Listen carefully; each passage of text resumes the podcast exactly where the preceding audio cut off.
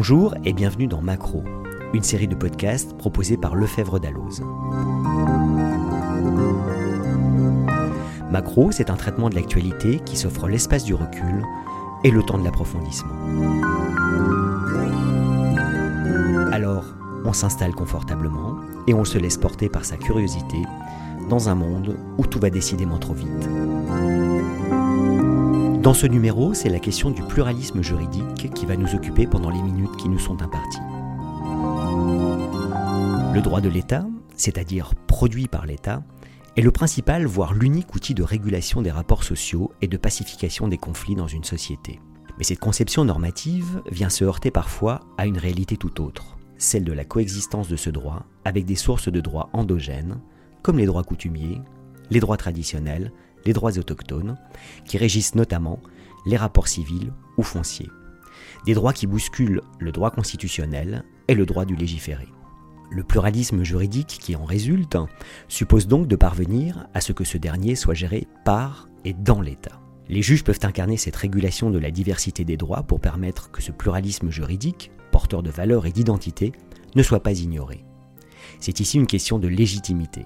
De nombreux États sur tous les continents viennent illustrer ce défi qui se pose à eux. Au micro de Macro, pour nous en parler, un spécialiste des droits constitutionnels francophones, du statut de la justice et des régulations juridictionnelles dans l'État, Fabrice Ourqueby. Fabrice est professeur de droit constitutionnel à l'Université de Bordeaux et directeur du Centre d'études et recherches comparatives sur les constitutions, les libertés et l'État. Professeur Ourqueby, bonjour. Bonjour Laurent.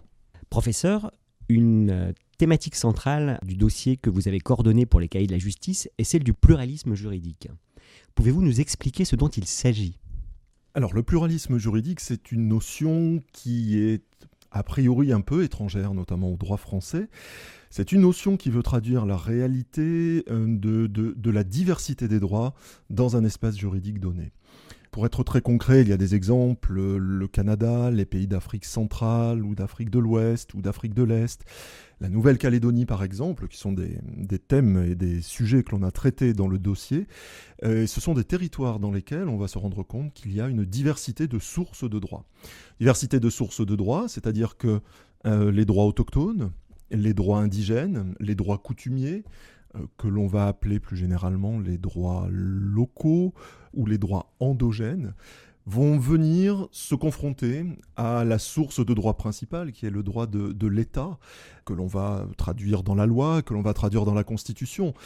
Et euh, la question centrale qui va se poser pour un État, c'est la manière de gérer ce pluralisme juridique, c'est-à-dire de gérer cette pluralité des sources, des sources de droit ce pluralisme juridique, on va lui trouver plusieurs euh, significations. On va parler euh, d'internormativité des sources de droit pour rendre compte des, rapports qui vont exister entre ces, différentes sources. On va parler aussi de, pluralité juridique, pluralisme ou pluralité juridique. On va aussi parler de manière un peu plus neutre, parfois, de diversité des droits dans l'État ou dans une société. Diversité des droits, pluralisme juridique, euh, tout ça peut être équivalent, mais me semble-t-il présente une petite différence, c'est que la diversité des droits renvoie plutôt à une sorte de, je trouve, de photographie, si vous voulez, de juxtaposition des droits dans l'État, euh, quand le pluralisme juridique induit, euh, me semble-t-il, une logique d'articulation. Tous les cas, la nécessité de rechercher la nature des rapports qui vont exister entre ces différentes sources du droit. Et ça, c'est un vrai défi. Et c'est un défi euh, auquel on, s'est confronté aussi dans les cahiers de la justice, en se disant finalement, dans une perspective très franco-française, d'un État avec une source de droit stato-centrée, c'est-à-dire uniquement portée par par l'État, euh, quelle est la pertinence, quelle est la portée, quel est l'intérêt euh, de saisir la question du pluralisme, juridique.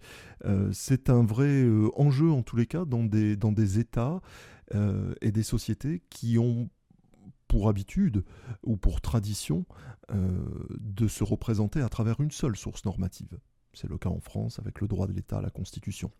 C'est une question un peu plus habituelle dans d'autres sociétés, comme je le disais en introduction, euh, que ce soit dans les pays africains ou encore dans les pays latino-américains, certains pays latino-américains, ou au Canada, puisque là, il y a l'habitude de confronter les différentes sources de droit à l'intérieur de l'État.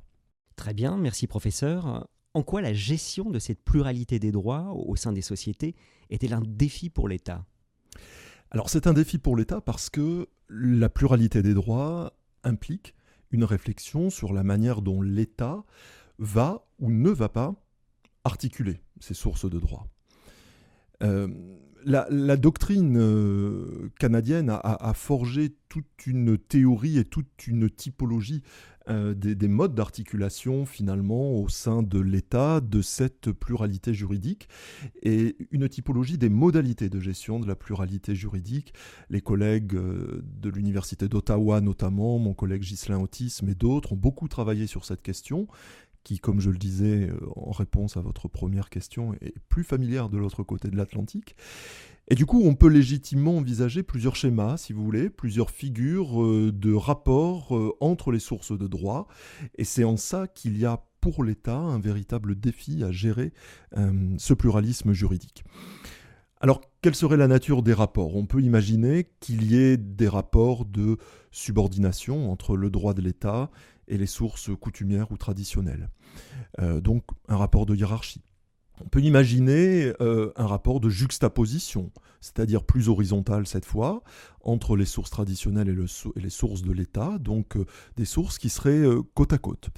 on peut aller plus loin, on peut envisager un rapport de coordination, c'est-à-dire induire une forme de reconnaissance par le droit de l'État des sources endogènes ou des sources coutumières, ce qui va induire ce que mes collègues canadiens appellent le pluralisme de, coordination. On peut aussi envisager l'hypothèse radicalement opposée qui serait l'exclusion, c'est-à-dire un, droit de l'État qui ne reconnaît pas la coutume, les traditions, les droits locaux, euh, les droits endogènes.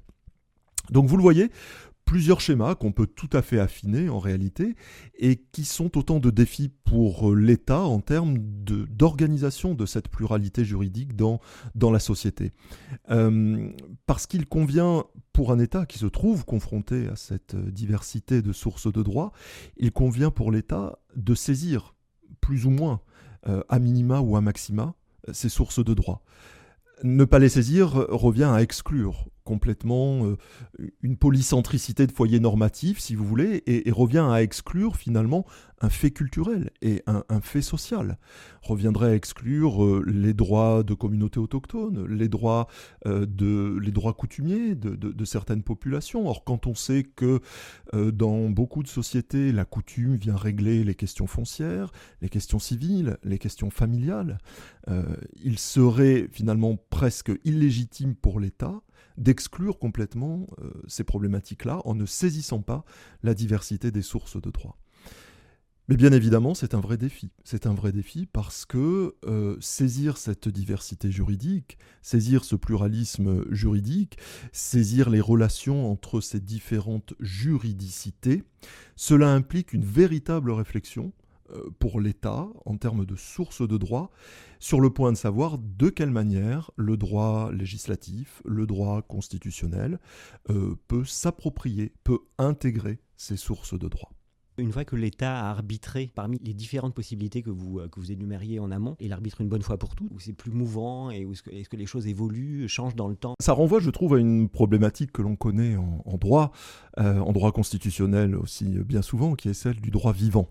Euh, moi, j'ai la ferme conviction que le droit, il n'est pas une photographie à un moment donné. le droit, c'est une norme sociale. Alors, je suis bordelais, l'ancien doyen de la faculté de droit de Bordeaux, c'était le doyen Duguy, et le doyen Duguy faisait cette corrélation entre la norme juridique et la norme sociale. Le droit traduit une réalité sociale. Ce pluralisme juridique, il traduit véritablement une réalité sociale. Et c'est en cela qu'il y a un vrai défi ici pour l'État, qui peut-être dans un premier temps pourrait être tenté euh, d'exclure ces règles de droit endogènes, parce que finalement, ce sont des règles de droit qui vont induire une forme de, difficulté dans la gestion juridique quotidienne. Mais au final, peut-il, euh, à terme, euh, et de manière permanente exclure ces, règles de droit Je ne le crois pas parce que ce serait en réalité exclure une partie de la réalité sociale que ces règles de droit euh, veulent traduire et doivent traduire. Donc la solution que le droit peut apporter à un instant T, c'est une solution qui est destinée à être euh, évolutive en réalité. On peut tout à fait imaginer que le droit législatif euh, vienne intégrer la coutume à un instant donné et puis, quelques années plus tard, parce que cette coutume va tomber en désuétude, parce que cette coutume aura moins d'utilité, peut-être parce que les règles de l'État vont, récupérer le contenu de la coutume, alors à ce moment-là, le droit de l'État peut tout à fait s'écarter euh, du droit coutumier. Donc ça, c'est sur la partie, si vous voulez, euh, codifiée du droit. Mais il ne faut pas oublier la partie interprétée du droit, qui repose euh, sur les juges et sur la concurrence des juges, et là, par nature, l'interprétation juridictionnelle, c'est une interprétation évolutive. Alors le pluralisme judiciaire comme débouché possible du pluralisme juridique auquel fait référence le, dossier est-il une solution pour la pacification des rapports sociaux dans l'État ou pour accompagner une, sortie de crise? Alors il est vrai que on a tendance à, admettre cette équation pluralisme juridique euh, égale pluralisme judiciaire. Autrement dit, diversité des sources de droit dans l'État égale euh, pluralité des juges pour se saisir de cette, de cette diversité. Euh, on part souvent de ce postulat parce que euh, les droits coutumiers sont parfaitement interprétés par les, chefferies traditionnelles, par les chefs traditionnels, par les autorités coutumières, qui sont au, premier contact avec cette coutume et qui sont plutôt largement ignorés des, des, juges. Donc c'est vrai que le pluralisme judiciaire semble être un, débouché attendu du pluralisme juridique, et ce pour essayer de réguler les rapports sociaux, pour essayer de pacifier les conflits dans la société, ou pour accompagner des sorties de crise. Je pense là au dossier, à l'exemple avec euh, les Bashingantae du Burundi, mais on pourrait aussi penser euh, aux juridictions coutumières que sont les, les Gachacha, au Rwanda, qui ont accompagné les, sorties de crise que ces pays euh, ont pu connaître. On, a d'autres exemples aussi en Afrique de de, l'Ouest notamment. Euh, bref, donc il y a un rôle essentiel des juridictions coutumières, de la justice coutumière, de la justice traditionnelle. Là encore, le défi, c'est dans quelle mesure cette justice coutumière ou cette justice traditionnelle peut-elle s'articuler avec la justice institutionnelle, c'est-à-dire avec la justice de, l'État La réponse repose sur plusieurs postulats, me semble-t-il. Pour qu'il y ait une articulation, encore faut-il, encore une fois, qu'il y ait une volonté de reconnaissance de la part de l'État, de ses autorités traditionnelles. Alors un exemple typique euh, qui est traité dans le dossier, c'est la situation euh, néo-calédonienne, qui est absolument euh, représentative de la manière dont les institutions de l'État en Nouvelle-Calédonie articulent l'interprétation du droit et l'interprétation des coutumes avec les institutions coutumières euh, de Nouvelle-Calédonie. Là, il y a un effort de l'État pour reconnaître euh, ces institutions. Et donc, quand on est dans ce schéma-là, évidemment, il y a derrière une, pluralité de juges qui va dialoguer pour euh, mettre en musique, mettre en œuvre de manière optimale la pluralité juridique au service de la pacification des rapports sociaux, au service de la régulation des rapports dans la société. A l'inverse, quand euh, l'État est plutôt dans une logique dans laquelle il va nier, ou à tout le moins ne pas reconnaître officiellement euh, la coutume, les droits traditionnels, les droits locaux, les droits autochtones, les droits endogènes, évidemment là, il y a une vraie difficulté quant à la manière pour les juges de l'État de se saisir de ces sources de droit qui pour eux ne sont pas des sources de droit puisqu'elles ne sont pas reconnues, bien qu'elles régissent des pans entiers du droit, comme je le disais tout à l'heure, comme la famille, l'état civil, le foncier par exemple. Euh, donc je crois qu'au cœur de cette, problématique, il y a véritablement une question euh, de, légitimité euh, pour l'État à saisir ou à ne pas saisir à travers ces autorités qui interprètent le droit, c'est-à-dire les juges, à saisir ou à ne pas saisir ces règles de droit. Euh, véritablement, le pluralisme juridique et judiciaire est au fondement d'une question centrale en termes de, légitimité de l'État et de légitimité du droit de l'État. Merci. Finalement, les droits traditionnels et coutumiers sont-ils, selon vous, une menace ou une richesse pour un État? Alors, euh, si j'étais l'État, en toute modestie, euh, si, j'étais une autorité de l'État, j'aurais peut-être tendance à faire une réponse en, deux temps. C'est que, euh, dans un premier temps, l'État peut se sentir éventuellement potentiellement menacé par cette polycentricité normative, c'est-à-dire par cette multiplication des foyers normatifs. Euh, le droit français est un droit extrêmement hiérarchisé, est un droit extrêmement pyramidal. Or, depuis tout à l'heure, je, raisonne en termes finalement plutôt de circularité des rapports entre les règles juridiques. Donc, vous voyez, on est dans, un, dans une dimension qui n'est pas celle de la verticalité, et certainement que euh, l'État peut se sentir non pas en danger, mais euh, peut-être un peu euh, sous tension par la montée en puissance de, de ces droits endogènes. Maintenant, ma, conviction euh, profonde euh, en tant que constitutionnaliste, c'est que euh, les droits coutumiers, les droits traditionnels sont une, vraie richesse, en réalité, au sein d'un État.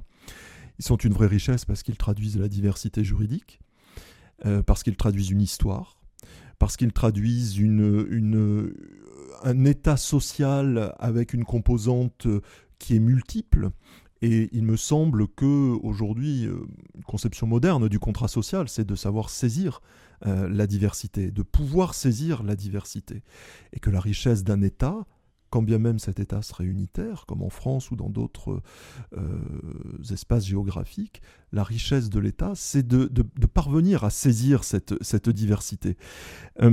c'est la raison pour laquelle je pense que l'existence de droits coutumiers, l'existence de droits endogènes, l'existence euh, de droits locaux, euh, ce sont véritablement des sources de droits qui doivent permettre aux droits de l'État d'évoluer en réalité. Euh, plus que des sources de droits en confrontation, ce sont des sources de droits qui doivent permettre les, mutations du droit national, qui doivent permettre les adaptations constantes du droit national. Et il me semble que de ce point de vue-là, évidemment, la diversité ou le pluralisme juridique est bien sûr une source de complexification pour résoudre les conflits ou pour euh, apaiser les relations sociales. Mais en même temps, cette diversité juridique me semble à travers l'observation des cas que l'on a présentés ici dans le dossier, euh, me semble montrer une extrême richesse du point de vue des mécanismes originaux qu'elle a générés, du point de vue des mécanismes de régulation qu'elle a, euh, qu'elle a mis en œuvre et qu'elle a su créer. Et euh, ces mécanismes de relation formels et, et informels me semblent être les, les meilleurs illustrateurs de la vitalité des espaces normatifs dans l'État. Et finalement, il me semble qu'aujourd'hui, au XXIe siècle, c'est la première exigence que l'on a de l'État, c'est que l'État soit euh, en capacité euh, d'être dynamique, euh, d'être, de s'adapter et d'être dans une trajectoire, on pourrait dire téléologique, c'est-à-dire une trajectoire avec un but, et un des buts, c'est de savoir saisir cette richesse et cette diversité juridique. Être agile, en somme. Être agile.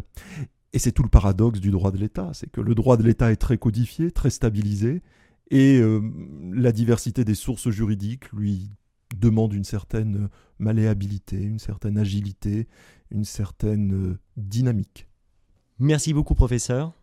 Bah écoutez, c'était un plaisir d'avoir euh, pu présenter le, contenu de ce dossier des cahiers, euh, en espérant que voilà, cette diversité juridique et ce pluralisme juridique puissent parler aux lecteurs et puissent ouvrir en tous les cas les perspectives de réflexion dans une société plurielle aujourd'hui. On va retrouver bien plus d'informations dans le dossier, évidemment. Hein. Absolument. Dans le dossier, vous trouverez les, différentes informations, et, bien plus précises que ce que j'ai pu vous dire ici, avec des, éléments de cadrage un peu théoriques, et puis surtout beaucoup euh, d'illustrations, d'exemples européens, d'exemples euh, canadiens, d'exemples français aussi, ou d'exemples du continent africain, qui montrent, euh, rien qu'à travers cette sélection, le pluralisme des exemples et la diversité.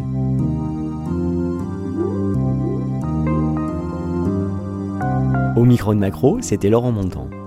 Rendez-vous prochainement pour un nouveau podcast. Et d'ici là, restez curieux.